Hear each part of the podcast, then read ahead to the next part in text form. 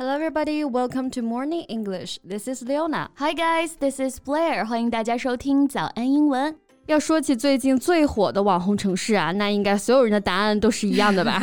那必须是淄博，right? Uh, so famous for its iconic barbecues, 淄博 has become China's latest tourist hotspot. Right，因为淄博烧烤的用料实在啊，再加上政府的各项措施，嗯，淄博呢从山东省的一个三线城市一夜之间火爆全国啊，车票都抢不到了。没错。So during the holiday, the government reined in hotel price hiked and implement tourist-friendly policies to attract more and more visitors. 嗯，就是好客山东嘛。没错。呃，听说很多人一下车就收到了各种各样的小礼物哈。Some customers received some snacks and small gifts as soon as they arrive, so that they can wait until evening to enjoy a barbecue supper. 而且啊，从淄博因为烧烤而火开始，上至政府，下至普通市民都没有因此消耗这种红旗啊。烧烤的服务和质量丝毫没有下降，即便是有个别投机取巧的商家呢，也会立马投诉处理。没错，The city is prioritizing enhancing the experience for tourists and improving its image rather than solely capitalizing On its overnight fame。嗯，整个城市都可以说是特别实在啊。哎，希望它能一直保持下去，有机会也错峰去打卡一下。哎，那我们今天就先小小过下瘾吧。Let's talk about this tourist attraction，淄博。That would be great. 淄博可以说是靠着一顿烧烤一举成名啊！淄博 shot a fame with a barbecue overnight. Shoot to fame 这个词可以用来表示一举成名。Shoot 它本意是射击、发射的意思嘛？Fame 就是名誉、名气。没错，那像最近各种挖呀挖的老师，对吧？没错，还有很多的网红啊，可能这一张照片或者一段视频，现在就可能让普通人一夜爆红。So in recent years, even a picture or a video circulated online have helped ordinary people shoot to fame on internet. 对，所以引来了来自全国各地的游客啊，都被烧烤吸引过来了。嗯，提前好几天呢，开始练饼夹肉的这个手势了。哎，你还别说，这个大块肉看着实在是很诱人啊。The unique local barbecue looks really mouth-watering 啊，说着说着感觉口水都要流下来。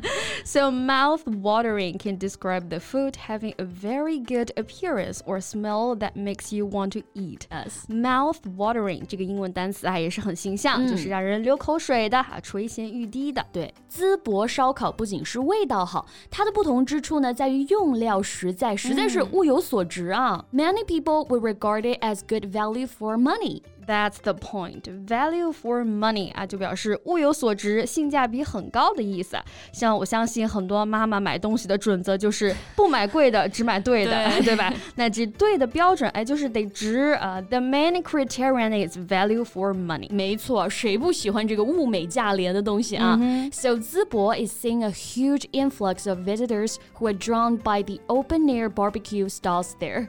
大批的游客涌入淄博，那我们这里就可以用 influx。 这个词，嗯，influx is the fact of a large number of people or things arriving at the same time。没错，而且这些游客呢，其实同时也带动了淄博的其他相关产业，嗯，比如说交通啊、住宿啊这些方面的发展。So the city's economy depends on the influx of tourists. And a new style of travel emerged among the whole country, which we call it special forces style travel. 哦，就是特种兵旅游。So special forces 呃，就是特种部队的意思。那如果真的是曾经在特种部队服役过啊，我们就可以说 he used to be in special forces。嗯，那这里只是一种比喻啊。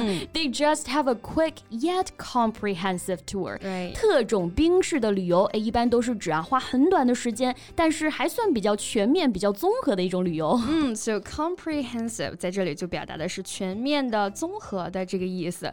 They would like to make stops at multiple attractions in quick succession and enjoy foods from street stalls to eateries in hurry。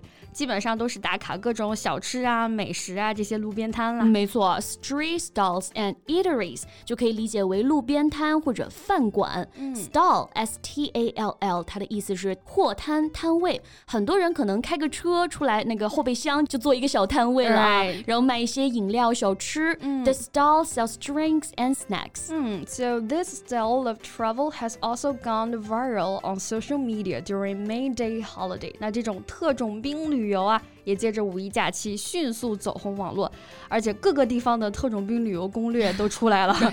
Almost every short video starts with impressive lines. 每一个视频都是那个魔性的开头啊。so here, go viral means to become very popular very quickly. 嗯 Go viral 这个词组呢，我们还是比较熟悉了啊，它表示迅速走红。Viral 这个单词它本意就是病毒的，像病毒一样的迅速的传播，可以见其走红速度之快啊。Right，那淄博烧烤爆火啊，对于当地人来说，可能他们自己都得加入这个抢购的队伍，或者是可能需要错峰吃饭了。没错，因为人太多了，是这个短缺，对吧？So when there is a shortage. People will snap up goods。嗯，抢购这件事情我们可不陌生啊。五一的车票要抢，各种演唱会门票也要抢，而且都是秒没啊。So for example, the tickets for the concert were snapped up within one second. So crazy，真的是抢不过。So snap up means to buy or get something quickly and enthusiastically because it is cheap or exactly what you want. 这里的 snap up 就可以表示抢购的意思。没错。So besides of the influence of internet, the success of 淄博 owns to the efforts of the government and those hospitable citizens。